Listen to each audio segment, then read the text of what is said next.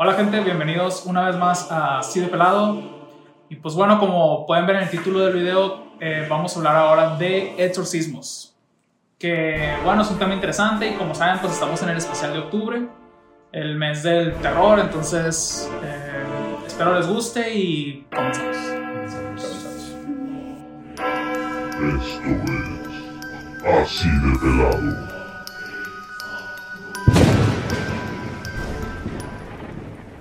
Empecemos con, primero que nada, La clásica pregunta de Sí. todos los episodios que tienen que ver con esas temáticas, de si creemos o no en el tema de las posesiones satánicas, demoníacas o como quieran llamarle.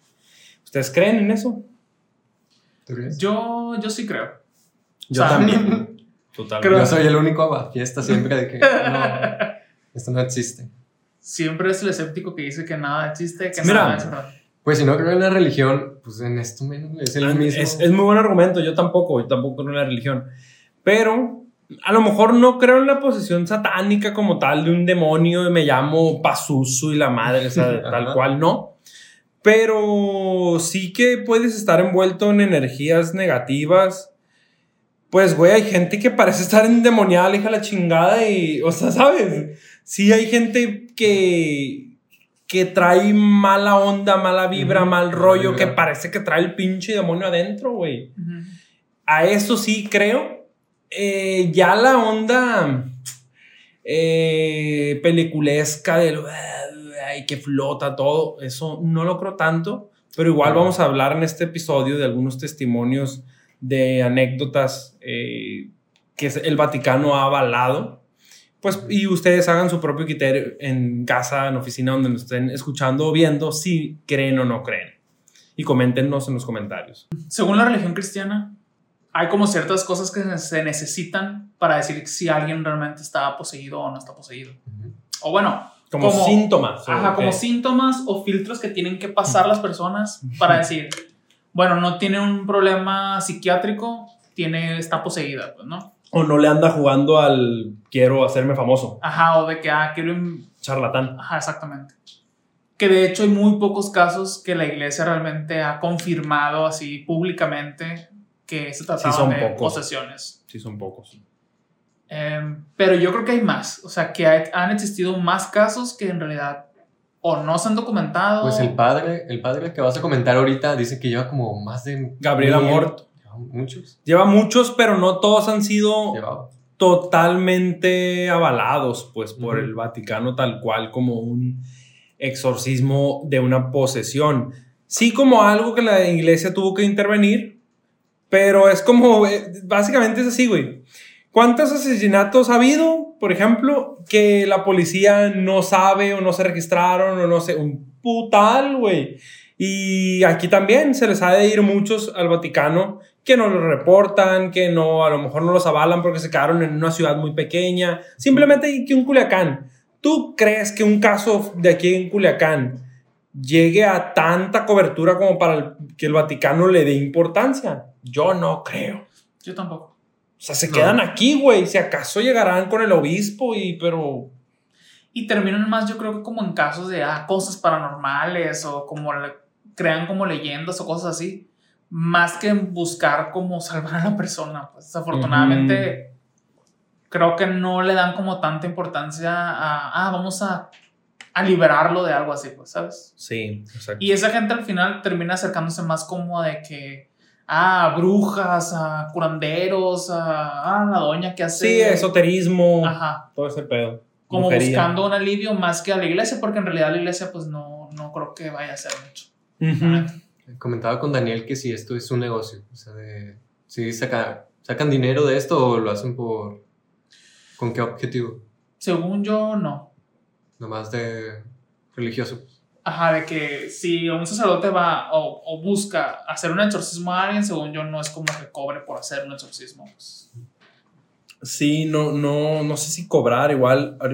Cuando hable más del padre Gabriel Amort, este, voy a mencionar algo que él, que él propuso este, cuando estaba eh, vigente, ya falleció. Referente a eso de la mon- monetización, vamos a llamarle, Este, pero lo voy a mencionar más adelante ya que entre con él porque él es todo un tema, gente, la neta, si les interesa el tema.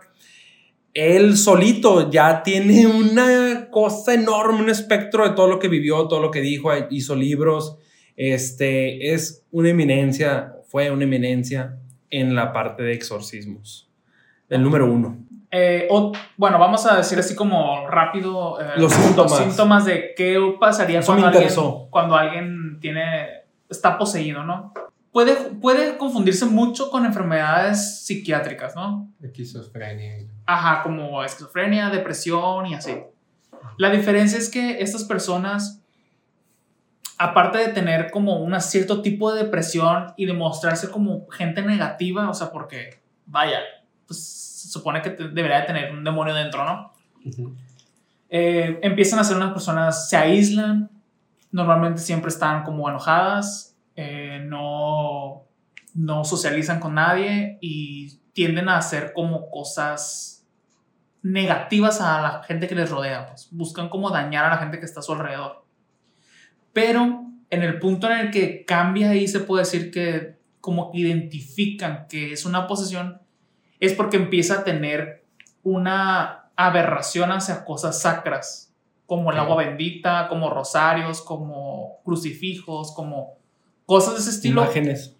Ajá, Cuadros. cual- todo lo que Se pueda... puede decir que son los primeros síntomas de Ajá. lo primero que se ve. ¿Cómo saber si alguien podría decir que está poseído? Es que si tú, por ejemplo, le acercas agua bendita o le quieres echar agua bendita, esta persona va a hacer todo lo posible porque no, no tener contacto con eso, pues. Que según lo Ok. quema. Ajá. O sea, como...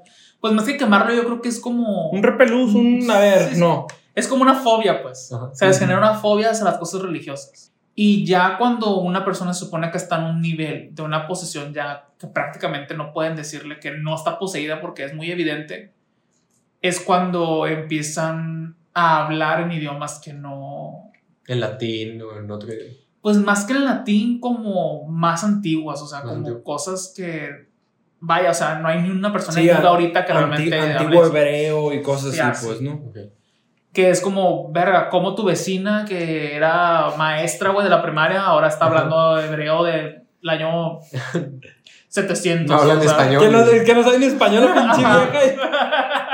y era maestra español, güey, o sea, ¿sabes? Va a Estados Unidos y dice one burger. Exacto, entonces ahí es cuando te dicen, bueno, ya hay como cosas muy evidentes de que esta persona, pues algo extraño fuera de un problema psiquiátrico está pasando en ella, pues. Son como así los puntos más, más... Yo de lo que investigué es que se nota mucho porque se hinchan. Que se hinchan mu- mucho del estómago y de la cabeza. Ok, físicamente tienen esos cambios. No lo he visto. Ni yo. No, no. Mira, ahorita que decías eso, ¿Será como una retención de líquidos o qué? De, ¿O será porque de- está dentro de...? Según está dentro o algo así. mm, Está dentro del mal. ¿no? Ok, Ok. no lo sé. Eso me suena más como a enfermedades del pasado que... Ah, está poseído. Mátalo. O, está o sí más cultura pop. Porque si hay películas que según hasta salen como las manos por adentro y que se ve, Ajá. se ve físicamente que tienes adentro algo, pues. Ajá. Este, pero bueno, mira, ahorita diciendo, ahorita que decías eso de, de los síntomas y de todo ese show, vi el testimonio de un profesor del Vaticano, uno de los maestros, sacerdote maestro del Vaticano que, que instruye a los sacerdotes a poder hacer ex- exorcismos.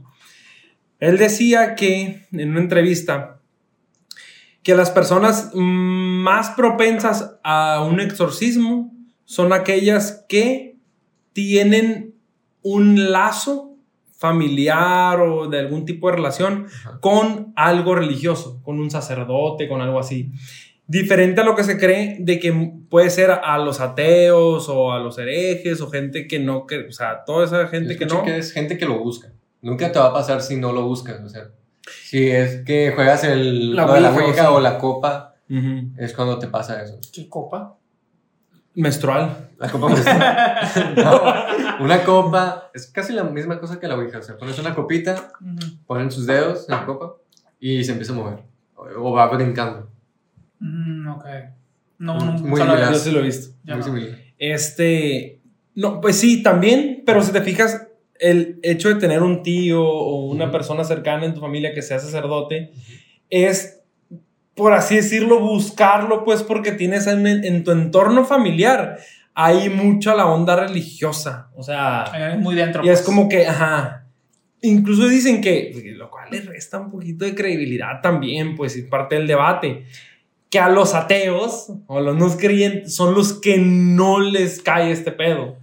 Lo que pasa es que, bueno, yo creo que también va mucho de a qué le pongas fe. Entonces, si tú no crees en algo, es menos probable que a cierto punto te pase, pues, o sea, no sé, yo creo que sí. Porque, por ejemplo, un ateo que no cree ni en el bien ni en el, ni en el mal, hablando de... Sí, de sí, teológicamente, pues, ajá, ajá. de- de algo teológico. Ajá. Eh, al final, si no tiene uno, no puedes tener el otro, ¿no? Sí, no, pues no. Y es como, bueno, ¿para qué se va a acercar o para qué buscaría un demonio a una persona así? ¿No crees que le gustaría más como alguien que, que le tenga miedo al diablo, que le tenga miedo a los demonios? Pues que- sí. O sea, al final, porque la gente, esos entes o no sé cómo llamarlos, cuando poseen a alguien, pues buscarían que generarles, Alguien sufrimiento. Una vulnerabilidad, pues. Generarles eh, miedo, pánicos, o sea, cosas que al final, si un ateo no tiene, pues nunca lo va a generar en él, pues, ¿sabes? Entonces yo sí creo que pueda ser que a los ateos no les suceda tanto como a gente sí creyente. Pues. Ujú. Suena bien. Pues ahí. Suena ve- bien, Ahí se ve. pero ahí es, es donde Ahí se, se arma el debate, pues. Porque al final, ¿Qué se nota? Pues de que es falso. Así es se arma el porque al debate. final, por ejemplo, Ajá. también metamos un tema un poquito fuera de esto que es asesinos seriales. Que muchos son como por, eh, no sé, pedos mentales o psiquiátricos, bla, bla, pero imagínate que uno lo hiciera por estar poseído. Al final, esta persona nunca buscaría ayuda, nunca buscaría curarse ni quitárselo porque para él está haciendo cosas que naturalmente ya quería hacer, pues. Entonces también, pues yo creo que un ateo, y no estoy diciendo que los ateos sean malos, porque de hecho en mi familia hay gente atea y así, y, X es gente normal como cualquier otra. Pues al final, si, si alguien poseído que es ateo empieza a hacer como cosas en contra de otra gente o no sé, pues puede ser visto de cierta manera como, ah, es que él no cree en nada, es que, o sea, se le podrían como achacar etiquetas negativas, ¿no? A esa persona. Ujú. Y al final no será como, ah, es que está poseído, simplemente dirían, ah, es que él así es, pues es una persona mala. Ok, sí, sí, sí.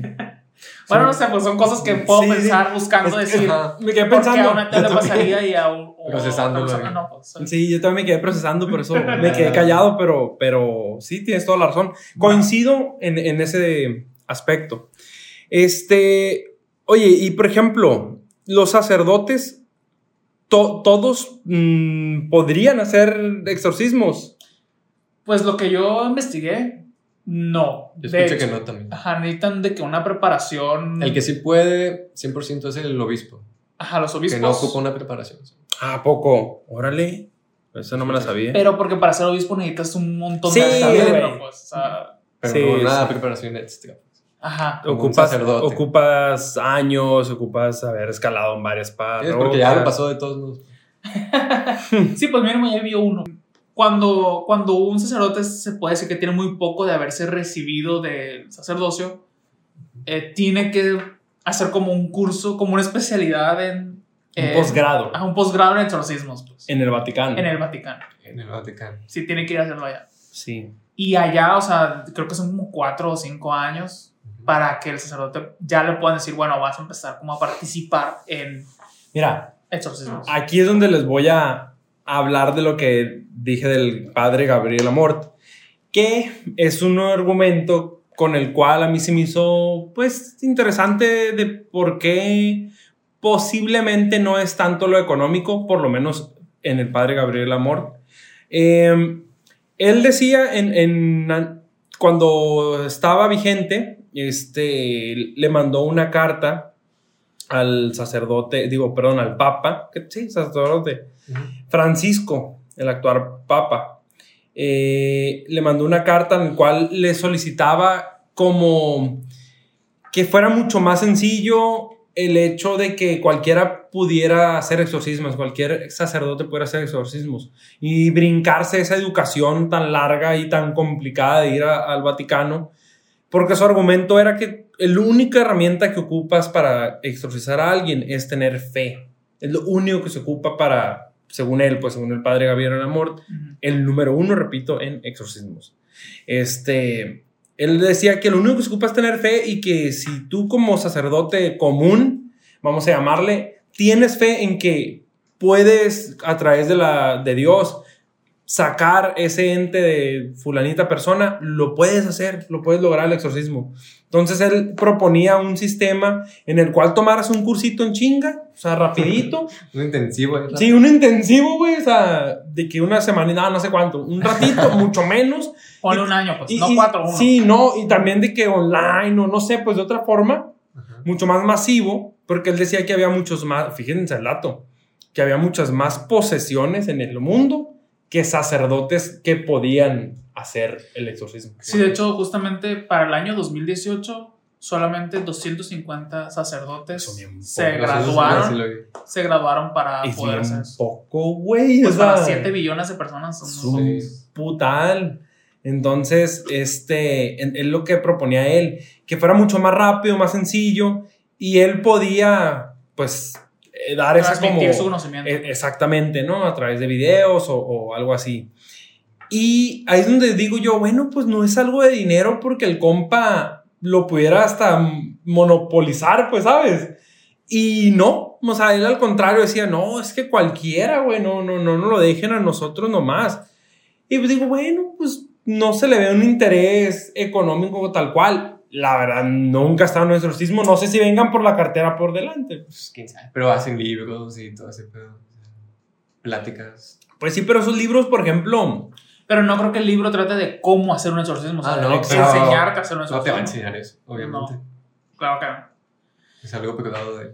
Ajá, pero por ejemplo, monetizar tú tus experiencias, mm, pues es que cualquiera lo podemos hacer, güey. Sí. Si tú llegas a una riata en tu yo profesión, tú haz tus libros, güey, y tú, o sea, incluso yo le he dicho a mi papá varias veces de que Saca tu libro. haz un libro o algo porque tienes 42 años, tiene ejerciendo su carrera y sus conocimientos eh, los pudiera exponer. Cualquiera podemos hacer eso, pues. Claro. Pues, Y, y de hecho, bueno, regresándonos un poquito a síntomas y eso, o bueno, más bien, ya que un sacerdote que pueda hacer exorcismos, hágase un exorcismo, no es como que, ah, hizo el exorcismo y ya. O sea, hay como un proceso de, o sea, se supone que hay como dificultades. ¿Es de días o es.?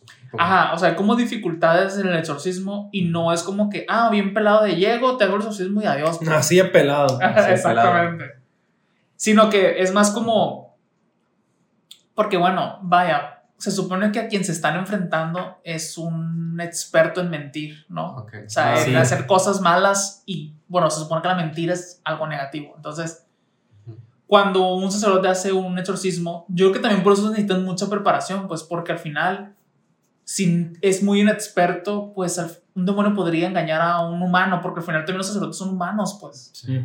Así como la persona que está poseída, pues es un humano. Entonces, eh, tienden como a engañar a la persona que está haciendo el exorcismo a como, ah, ya, se salió de mí, ya no tengo nada y ya todo muy bien, pues. Pero cuando dije sobre los síntomas que tienen adversión por cosas sacras, esa es una manera de poder seguir como incitando a ver si algo sigue dentro de esa persona que es pues echándoles agua bendita, acercándoles crucifijos y a ver qué tan, o sea, hasta qué punto la persona que estaba poseída o algo así tolera el que esas cosas estén cerca de ella, pues. Ok. Y que ese sería una- como un indicativo de, ah, seguir algo dentro de ella o no. pues. Pero Órale. Qué tripeado. sí, o sea, también yo Sí, es creo que por tema. eso sí necesitan como mucha experiencia, pues, o, o- vaya, tendría que haber más padres participando en exorcismos, yo creo, para buscar. Básicamente- Hacen, hacen exorcismos en comunión, ¿no? Como en. Ah, sí, que varios se juntan para. Sí, sí, sí. Sí. Creo que sí. Es lo más usual, pues, en equipos. Sí. De hecho, la mayoría agarra como que su sacerdote secundario para que lo apoye, lo asista. Pues. Ah. Este, casi ninguno entra solo. Eh, el padre Gabriel Amor también siempre dice que eh, la regla número uno del exorcismo es siempre ser eh, ecuánime. Porque en el momento en el que, o sea, según sus testimonios, que él estuvo en más de mil exorcismos, ve la puta locura, güey. Más de mil. Más o sea, Que ponle que muchos fueron charlatanería y no, obviamente. Sí, sí, que al final fue como descubrieron que, ah, la persona está mintiendo o, ah, O si está loca, sí, ajá, exacto. Este, pero, Pero sigue siendo experiencia. pero pues. varios también pudieron haber sido reales dentro del contexto real de la religión. Este, pero lo que, lo que decía es de que la número uno, la regla número uno es ser ecuánime, porque en ese momento todo está a flor de piel. O sea, te pueden mentar la madre, te pueden decir cosas que no quieres, te puede, o sea, te, te puede salir de todo, aventarte cosas, escupirte, decirte, o sea, de todo. Incluso él dice que una vez, en uno de sus, en uno de sus testimonios, este, que uno estaba sacando clavos de la boca, escupía clavos Clavos. Y se los aventaba. O sea, lo, lo que iba eh, sacando de su boca, se lo aventaba. Y que uno de los clavos le pegó aquí en la ceja y le abrió. Pues no tienes que inmutarte, güey. O sea, sigues teniendo que, porque cualquier otra persona, ¡ey, hijo de tu chingada! ¡Putazos! sea, ¿sabes? Entran las emociones humanas, pues. Pero, ¿no? exacto. a ver, a ver, yo también te voy a escupir, hijo de tu chingada. Debe estar muy consciente, pues, de que. muy consciente y ecuánime. Ecuanimidad es el pedo, pues, que ta, sí. Pa, un putazo. y llega otro putazo y, y seguir rezando aunque te sigan tirando, escupiendo y la chingada. Saca una pistola de azúcar. Y esa preparación, es, esa preparación es la que yo creo que es la más compleja, güey. Pues es que sí, o sea, al final. Imagínate sí que tienes- seas un pa- una persona, una persona mecha corta. Era lo que iba. Mames, güey.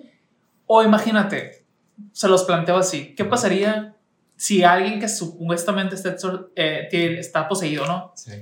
Y ustedes tuvieran, no sé, un oscuro, un oscuro secreto así de que dices, verga, esto mm, a- ni a mí me lo he confesado, pues, ¿sabes? Así de que, a la verga, es un secreto que jamás, jamás se lo he contado a nadie. Y una persona random, así, de la nada, que supone que está poseída, te lo dijera, ¿qué harías? O sea, no te haría creer algo así. Ay, está loco este, güey. Ay, qué mentiroso. Sí, pues externamente lo, lo negarías, pero Ajá. internamente, o sea, ¿qué pasaría por tu mente? Pues es como, güey, o sea, ¿cómo Ay. alguien así lo sabría, por ejemplo? Pues que, que, bueno, hasta ahorita la cultura pop y las películas dicen que es de lo que más se agarra un demonio cuando está dentro de alguien, ¿no? Que es Ajá. empezar a sacar como los, los secretos de la persona que lo está exorcizando, pues, Ah, ok. ¿no? Entonces, ¿qué, qué harías ahí? Es como que, ver cómo esta persona supo tu secreto, pues. Ujú. Como este demonio, supongo. O, o- o también otro testimonio es que este se supone que tú tienes que llegar, o sea, los sacerdotes exorcismo, exorcistas llegan haciendo una pregunta en la cual eh, se las dicen en latín. Ujú. Pues eso es- meramente es para ver si es real o no, porque si anda jugándole al mamón o es nomás por esquizofrenia o alguna enfermedad, pues no te vas a ver contestar en latín, no mamen, porque pues nadie hablamos latín, somos, digo, son muy pocos los que hablan latín. Entonces como que con eso llegan a ver y preguntan algo, pero si te contesta, güey. O sea, si te contesta la pregunta también en latín. Ajá. Yo digo que ya, puta madre, si me Ah. Ay, güey. Sí, tengo que chambear. Sí, ay, puta, me quiero ir a los tacos temprano. Vale, verga. Bueno. Ay, puta madre. Y es que sí, güey.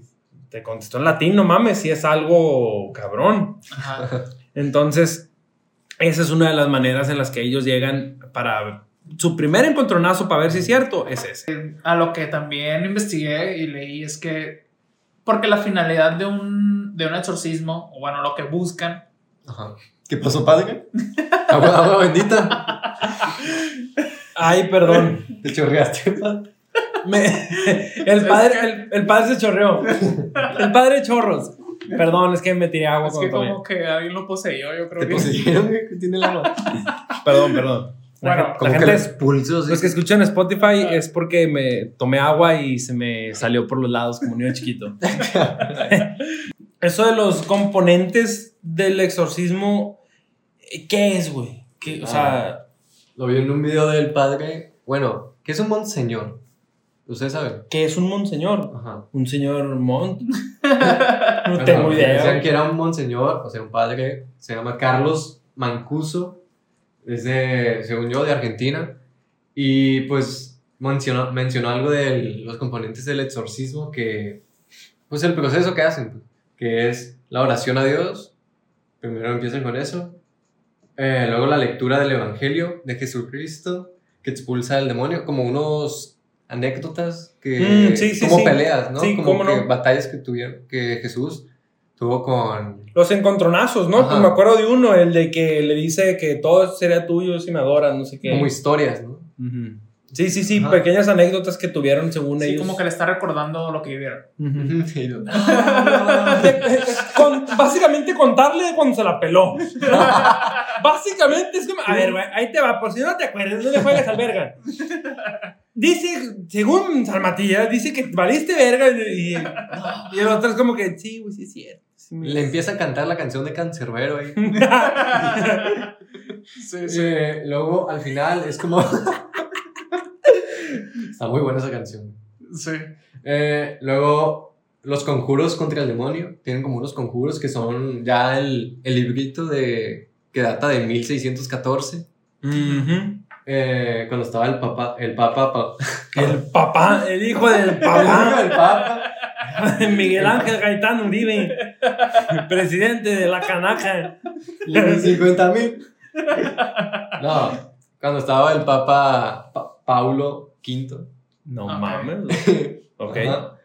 Bueno, esos conjuros son mandatos que el sacerdote que el sacerdote en nombre de Cristo hace a- hacia el demonio Ujú. para que se retire. Eh, pues es como un tipo ritual.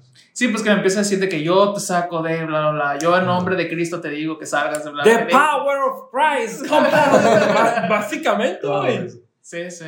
La finalidad de todo eso, que, que de esos componentes, es obtener el nombre, ¿no? Del, del demonio que está dentro. Ah, de No, nosotros. claro. ¿Quieren saber De quién- hecho, es muy importante qué saber tipo el- de demonio es? quién es. Y qué jerarquía tiene, pues, ¿no? Ajá. Entonces, dependiendo el, el nombre que le dé. Y aparte, tiene que saber si es verdad o no. O sea, porque puede decirle cualquier nombre de otro demonio, pues, ¿sabes? Pero tiene que ser si realmente es el que ¿Vieron está la, la película de Constantine?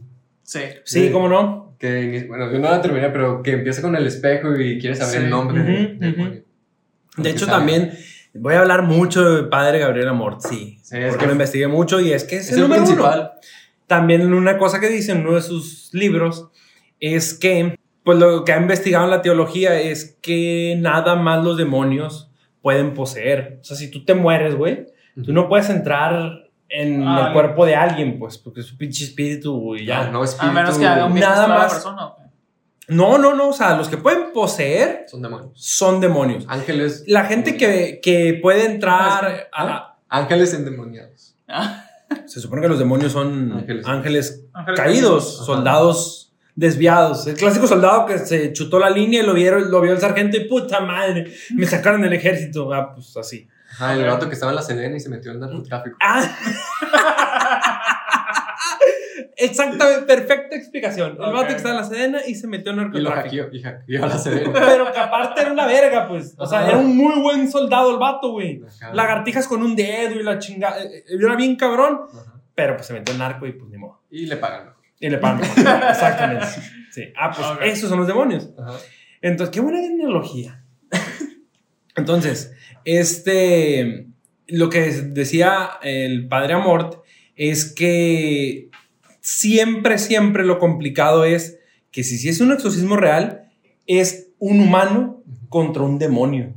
Nunca es un humano con un espíritu cualquiera. Siempre es un humano. Con un fantasma. Con- pero- Ajá, no es un fantasma cualquiera, pues por así decirlo. Sí. Siempre es un humano contra un demo- demonio con, el, con la ayuda, por así decirlo, Divina. divina de, de Dios. O al revés, Dios contra un demonio con el intermediario del sacerdote, pues. Ok.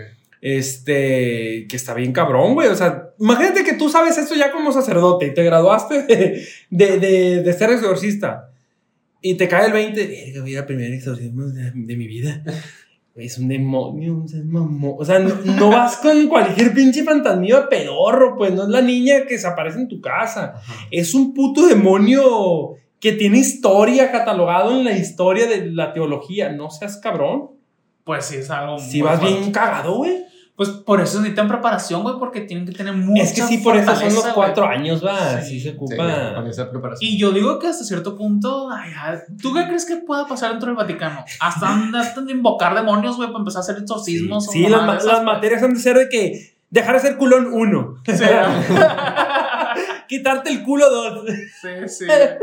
Sí, la neta sí está en cabrón. Y ya en tercer año de que pelearte con un demonio, ¿no? te, te meten ahí a una, algo, no sé, güey, ¿sabes? Porque de alguna manera tienen que generarte la fortaleza para poder decir, bueno, no le voy a temer, pues, ¿sabes? Que obviamente uno lo ve como humano, así como simple mortal, pues, pero ellos obviamente al ser sacerdotes, ellos su fe es tan grande que saben que tienen el apoyo divino, pues, o sea, es como... Que no le va a pasar nada. Ajá, es como decir, bueno, pero yo estoy de la mano de Dios, o sea, Él no Ah. me va a dejar, pues, ¿sabes? El Señor es mi pastor. Entonces, al final, por eso es que se supone que no deben de temerle, pues, ¿no? Porque Dios es más fuerte que cualquier Sí, demonio. es lo que dijo Daniel, que eh, puedes ser exorcista, solo necesitas la fe, pues. Ajá. Exactamente. Sí, sí, todo se resume a eso, pues, de qué realmente qué tanta Ajá. es tu fe, pues. Y sí, porque en ese mismo testimonio dice el sacerdote Amor que si un pequeño segundo en el que tú estás en el exorcismo y dudes de la fe, ya valiste verga. Sí, te. Así lo dice el padre, ¿eh? valiste Ya verga. valiste. ya valiste verga. italiano, pero lo dice. ¿Cómo Sí. Quién sabe cómo sería, pero sí dice valiste Ya verga. mamaste vergui. Así dice. Eh, güey, es que, y sí, sí dice que un pequeño segundo que pierdes la fe, te va a ganar. Te va a ganar el demonio porque vas a ver por dónde entrar. O sea, va a ver tus flaquezas y te va a empezar a decir cosas y que por ahí va a entrar y, y, y como ya no tienes fe, también Dios te va a decir, no, no, te ayudo, verga. Pues si no crees a mí, ¿cómo mí. te voy a chinga tu madre que te mate el demonio? Sí, sí. O sea, sí explica cómo hay un poco de, ¿cómo decirle? Pues no sé cómo llamarle, gente, para no ser tan, tan clavado en el tema religioso. Eh, pero sí como que Dios es, confía en mí, tenme fe para yo poderte subsanar a esa persona que estás queriendo exorcizar. Y si no es absoluta tu fe, chinga tu madre, te voy a dejar solo, güey. Y solo no vas a poder. Y sí ha habido testimonios de sacerdotes que han fallecido, güey. En, en el, sí, porque, por ejemplo, el Padre Amor tiene en un libro, en el último libro que escribió, tiene una anécdota en la que a él lo llamaron, este, después de que el sacerdote que empezó el, el sacerdote, el, exorcismo, falleció. ¿Cómo falleció? En cuenta, en el acto en el exorcismo. Haz de cuenta que lo que hizo la, la persona, esas, esas camas, esos, ¿cómo se dice? Cabeceras que tenían a los lados como unos palos, Mm. o sea, como a los lados de la cabecera. Ajá. Haz de cuenta que sobrehumanamente agarró uno y lo rompió y le dio un putazo en la cabeza al padre con la madera, güey. de la- Wow. la- Pero imagínate así que romper la cabecera y Sí, un arrancarla. putazo, arrancarla y un Ah, putazo en la cabeza. Sí, de hecho, otro de los síntomas es que la persona muestra fuerza Sobrehumana. sobrehumana. Pues este cabrón eh, agarró, bueno, creo que era una mujer, eh, agarró, el- rompió la cabecera, le pegó en la cabeza al sacerdote. Y todo fue porque, bueno, se, se piensa, el, el segundo sacerdote, como ya mencionamos, tienen que entrar mínimo dos. El segundo sacerdote, el de apoyo, este, confesó que en un momento en el que el sacerdote principal, el que falleció, le dijo que no lo mirara a los ojos, o sea, que no, no se mirara a los ojos, y el sacerdote secundario lo miró a los ojos. Entonces, cuando lo miró a los ojos, le supo sus verdades, empezó a decirle muchas cosas, y el tipo se, se emputó, o sea, el sacerdote se emputó, la empezó a perder, porque no debes de perder el control, no, no debes de pues. perder la ecuanimidad. Entonces, cuando te empieza a ganar, pero es como una batalla de emociones. La gente cree que el exorcismo es, es amarrarlos y puta, es, es un, una guerra de emociones, de fe, de palabras, de chinga tu madre, Dios te ama, ¿sabes? La batalla de gallos. ¿Cómo se sabe? La bat- batalla de rap. Batalla de rap de gallos. De rap. No la No, conozco. no, no la cacharon. No, no, No la cacharon. no te la vengo dominando, eh. Ya le da. Lo vamos a quitar, vamos a quitar eso. No, no, No, pues, déjala. déjala por si alguien sabe qué es. Escríbanme en los comentarios porque, verga, no supe su referencia millennial. Bueno, no, No, él, él es más centennial. centennial. Centennial. Este. Verga, me sentí viejo. Es algo de la, es algo de la chaviza. De. Porque no entendí, güey, eh, la neta, pero bueno. Este. De. Lo. Ah, de chill. De chill. ¿Qué? ¿Qué? Verga, güey. Chill, güey. No, Verga, soy un anciano, güey. Sí, Ok. padre. Ya, sigamos con el exorcismo. sí. Yo me quedé en Windows 97 y la verdad. ¿Qué pasó? Este. Bueno, entonces. eh, pues eso, que el flaquear valiste madre, güey. No, no puedes permitirte eso en los exorcismos. Y con esto a mí me gustaría entrar con anécdotas. Sí. ¿Qué les parece? Sí, sí. Muy bien. Bueno, entonces, ya en cuanto a las anécdotas, eh, pues como ya lo mencioné mucho, Gabriel Amort es, voy a hablar un poco de él tal cual, ¿no? Primero para que entiendan la clase de cabronazo que era, no era cualquier sacerdote. Y esto le da un poco de, pues, ¿qué decirle? No credibilidad, pero sí fuerza a su palabra. Porque, Soporte. Soporte, soporte. No, tenía credenciales para decirlo. Este, él era el exorcista oficial del Vaticano. Ok. O sea, cuando un caso de exorcismo llegaba a tal grado que el Vaticano tenía que intervenir, Iba él. mandaban a Gabriel Amor. O sea, ese sacerdote mm, tenía un estudio muy, muy profundo en la teología de los exorcismos. Y como ya mencionamos, tuvo más de mil exorcismos. Eh, en múltiples entrevistas y también testimonios de sus propios libros, contó anécdotas. Y una de las más fuertes que, que él tiene es de una niña a la cual exorcizó este, tras varias sesiones. Para ser explícitos, nueve sesiones fue la que tuvo la niña. Eh, a lo largo de, la mamada, a lo largo de un año, güey. Un año con ese pedo. Hombre. Y también algo de lo que no se habla tanto, las sesiones no pueden ser tan pegadas porque hay un desgaste muy fuerte para todo el entorno completo. El sacerdote eh, llega a un cansancio muy fuerte, emocional, ocupa cierta terapia después de cada sesión, porque se dicen muchas cosas. Entonces, en ese momento se hablan muchas cosas entre ellos. Y eh, le saca sus trapitos al sol, como bien dijo Roberto, y lo dejan muy vulnerable. Entonces, esta niña, de la cual se cubrió la identidad, pues por respeto, entendamos que el padre Gabriel Amor es reciente, falleció en 2016, o sea, es alguien, conoció a Papa Juan Pablo, Francisco, y trabajó con ellos directamente, porque en el Vaticano, él, él estaba en, en el Vaticano, pues no creo que era el pinche sacerdote de tu parroquia, no mames, era un cabronazo que estaba en el Vaticano. Ha llevado varios niños.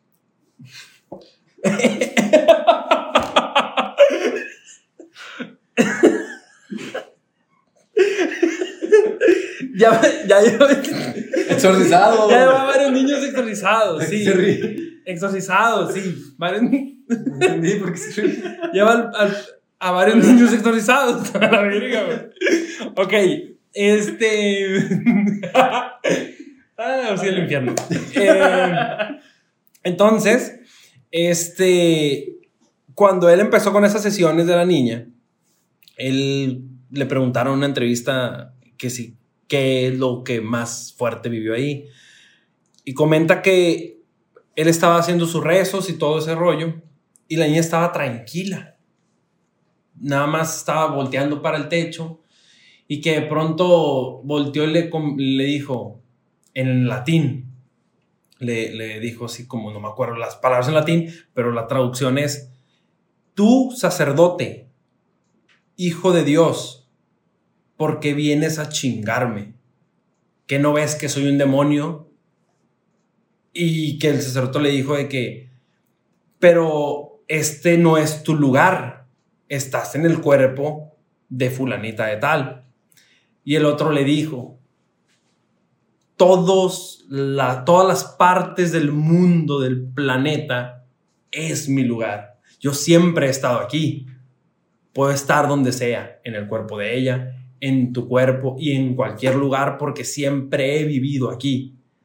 O sea, como diciéndole, y es lo que le sorprendió mucho, es que nunca se ha hablado tal cual del tema en la teología de que los, los demonios vivan en este planeta, pero él como que conversó con él, y ya fue confidencial lo demás que hablaron, como que le confesó que, que, que viven aquí, güey, o sea, que realmente sí, como si hubiera demonios en cada planeta, ¿sabes? Como, a ver, tú vas a vivir allá, no chingas a tu madre, como confesándole de que no hay otros lugares, si son los mismos, pero como en otra dimensión, pues. O sea, si viven en la tierra, no viven de que en el cielo, paraíso, en el infierno. Como que, como diciéndole, ese pedo no, no, no te enredes, eso no es. Yo vivo aquí, pero en otra dimensión tú no me ves, pero estoy aquí. Aquí estamos en este planeta, pues. Y hay otros en otros planetas. Entonces, como que se queda en la madre. Y sí dice que lo descolocó mucho, lo puso a pensar y la empezó a perder. Entonces suspendió. Pues es que sí, güey. O sea, lo que confiesa el padre Gabriel es que si tú también tienes un momento de ponerte a reflexionar, ya valiste verga, porque te estás concentrando Ujú. y no estás enfocado en la fe y es- ya valiste madre. Entonces él tiene que cerrar libro, todo, chinga, y cerrar la sesión y ya se perdió güey, la sesión. Ok. Porque si intenta seguir, como él sabe que está Ah, desconcentrado, la va a perder. Porque el otro va a seguir atacando, atacando, atacando, atacando, y, la- y se va a ir y valiste madre, pues. Entonces, ese es uno de los testimonios eh, fuertes. También contó otro de... Le preguntaron que si él alguna vez ha visto algo paranormal, peliculesco, cinematográfico. Sí, de que huelen cosas. ¿no? Exacto. Y confesó, es que eso no, no- ni No es siquiera es, cierto. pregunta. Dice, no, al No, sí. contrario. Eso ni siquiera deberás de preguntármelo. Eso pasa en todos los reales. En todos los reales, eso es un indicativo. Todo se mueve, todo, la casa queda destruida, todo, o sea, eh, las personas empiezan, el- con todo la que les dije ahorita, vomitan cosas que, pues, clavos o así. Este, también aparecen animales, aparecen ranas, en la cocina empiezan a aparecer serpientes. Este, cuenta en uno que la cama se giró, o sea, no, estaba como que, ¿cómo les digo? A la pared. De, la cabecera, lo que es, donde está la cabecera, se giró del lado donde están los pies. Ajá. Ujú. O sea, un Sí, giro de... no, pues, 180. Exacto, 180, exacto. Este, no, o sea, sí, 180. eh, en matemáticas. 360. Eh, no, 42. 90. No, sí, 180. Un giro así completo. Este, y que los cuadros se giran también, se caen, los crucifijos siempre se van al suelo. Todo eso dijo que siempre sucede cuando es un auténtico.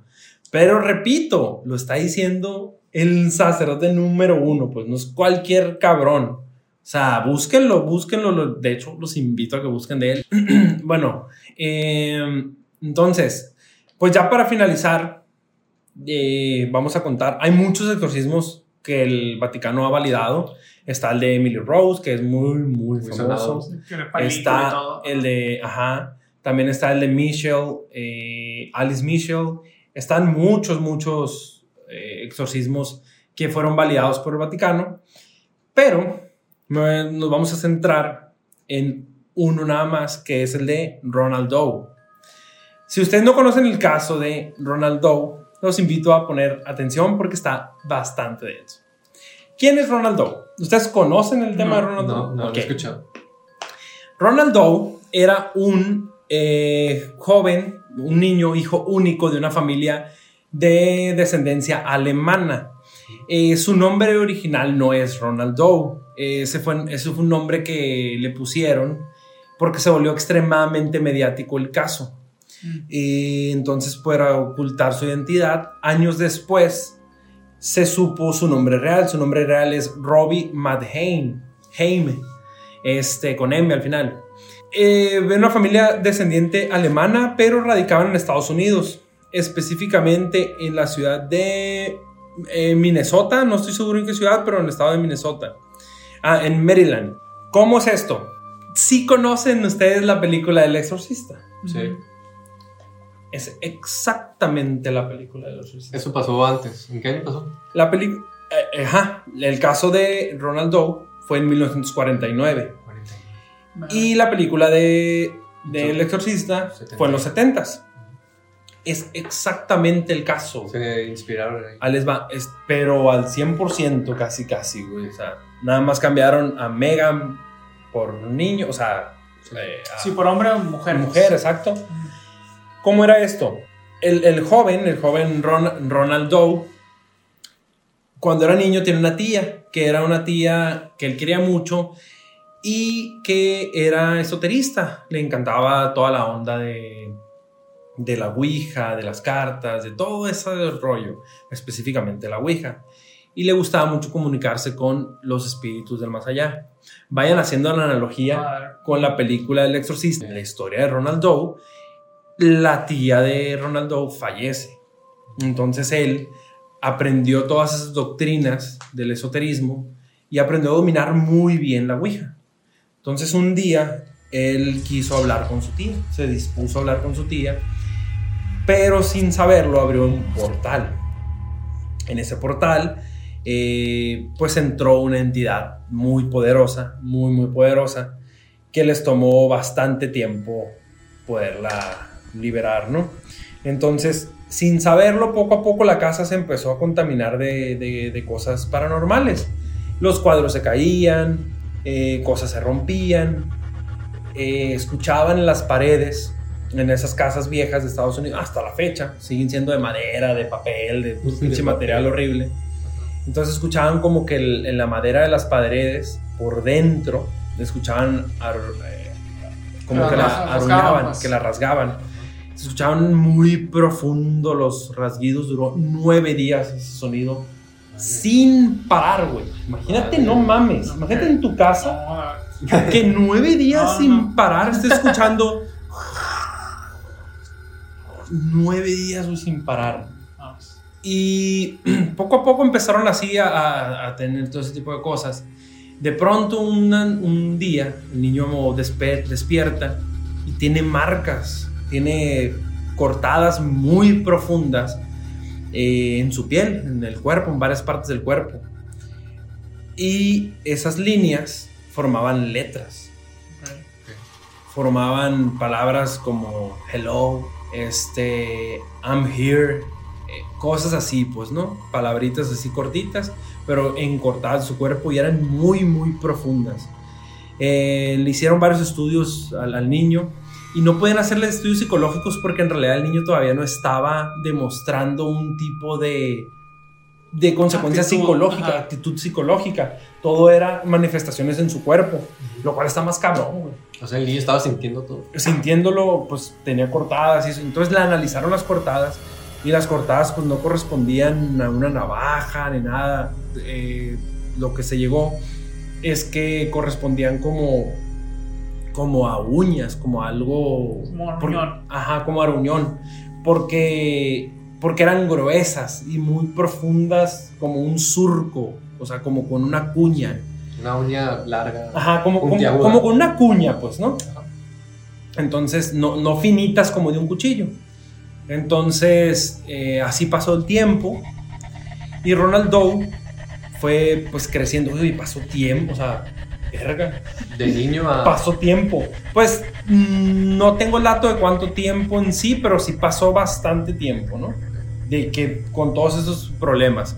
Cuando de pronto, ya de verdad, eh, al igual que en la película, empezó a tener demasiadas cortadas, a desfigurarse su cara, el color pálido, eh, hablar idioma que no se conocía. Y fue cuando ya empezaron a intervenir con la iglesia, a buscar ayuda con la iglesia, igualito que la película. Si están haciendo la analogía, Sí. primero la niña la llevan con el doctor, estudios, resonancias, todo ese show, y después ya es cuando buscan al padre Carras y todo ese show, ¿no? Igualito, que está basada la película en eso. Entonces, este, el sacerdote que lo, que lo, que lo estuvo viendo, eh, pues él atestigua que, que la cama flotaba, que el niño lo amarraban y rompía las, con lo que lo amarraban. Eh, eh, también atestiguó que el niño movía cosas con la mano, que levantaba la mano y se levantaba un mueble, eh, que empezaba a agredirlos en la mente. O sea, sin hablar, se te quedaba viendo y tú escuchabas en la mente que te estaban hablando. Mm. Sea, que te estaban insultando en tu mente. Eh, y muchas cosas así extremadamente paranormales que se documentaron y que el Vaticano aceptó, validó y, y hasta la fecha creo que es el de los más... mm, pues lamentablemente por la fecha no es el más documentado, hay unos mucho más documentados, que hay videos, grabaciones y de todo. Este no está tan documentado porque es en el 49, pero es el que más seguimiento tuvo por parte del Vaticano porque lo validaron al 100, 100%. Se supo la identidad del, del demonio, quién fue. Es algo top secret, o sea, qué, no qué dicen. demonio fue, no dijeron qué demonio fue, pero se supo. Este, y el proceso duró mucho tiempo, tal cual la película. El niño estuvo a punto de morir. De hecho, en una parte se dice que el niño murió y que, o sea, su cuerpo ya estaba muerto, pues en sí, pero que lo lograron salvar, pues, ¿no? Entonces, el, el caso de Ronald Doe es fascinante. Si les interesa, búsquenlos. Hay mucho contenido de, de él, porque la verdad, pues de ahí sale la película, güey. Más si, o sea, simplemente de ahí sale la película y es un calco tal cual. Simplemente. Menos lo de la cabeza, ¿no? O sea, Sí, obviamente con sus No cositas, manches. sí, obviamente con sus cositas cinematográficas, tampoco creo que se haya metido un crucifijo por el culo diciendo Ah. deja que Jesús te viole, pues no mames. Pero, pero sí la, la dinámica Ajá. de esto, lo otro, ¿no? la tía, la madre, la ouija, Sí, sí el está portal, todo eso es igualito, güey. Y varias cosas que sí, por ejemplo, lo de que pues, se movía la cama, que flotaba y, y todo eso que sí quedó atestiguado. Güey, imagínate que hubiera habido cámaras en ese entonces No tan fácil como un celular ahorita. Sí, pues. sí. Como con el que estamos grabando. Exacto, así que de qué pelado, pues. Sí. No mames. Eso, pero eso también porque. ahora que ya tenemos todo eso, ¿por qué no hay. igual que los ovnis. O sea. Pues son las cosas que lo vuelven como que. Ah, está padre. porque pero- antes pasaba y ya no. Ajá. Sí, porque, tú- ¿por qué cuando hicieron la autopsia y la madre, el Omni, no había iPhones? Sí, güey, o sea, está raro, pues, pero bueno, eso ya. Si ustedes creen, Pero están ¿O no creen? las historias. están para las historias. Si creen o no creen, coméntenos, comenta- eh, coméntenos en comentarios. Por favor. Este, Pues ahí van. nos gustaría saber su, su opinión al respecto y si les está gustando estos episodios especiales de Halloween en octubre. Este, denle like, compártanlo y síganos en nuestras redes sociales. Sí, sí. Facebook, Instagram y TikTok. Así es. Y eh, nada más para hacer una aclaración, gente, pues quien nos está viendo en YouTube, eh, el que nos hayamos vestido de esta manera, pues no es con la finalidad de ofender a nadie, simplemente es porque, pues, el mes de octubre se presta pues para disfrazarte, para Tematizar. tematizar cosas y es la única finalidad. Entonces, Para nada es Exacto. irrespetuoso el asunto, ¿eh? y pues, ¿algo más que quieran agregar? No, Nada todo al chingazo. Dejen ahí sus comentarios de otras historias que les, que les haya O gustado. si alguno de ustedes conoce a alguien o, O ha si vivido conocen algo, un caso. pues platíquenos. Ah, estará bueno, güey. Si Sí. nos y mandan lo casos. comentamos después. Estará muy bueno. Bueno, pues nos vemos la próxima semana. Hasta luego. 来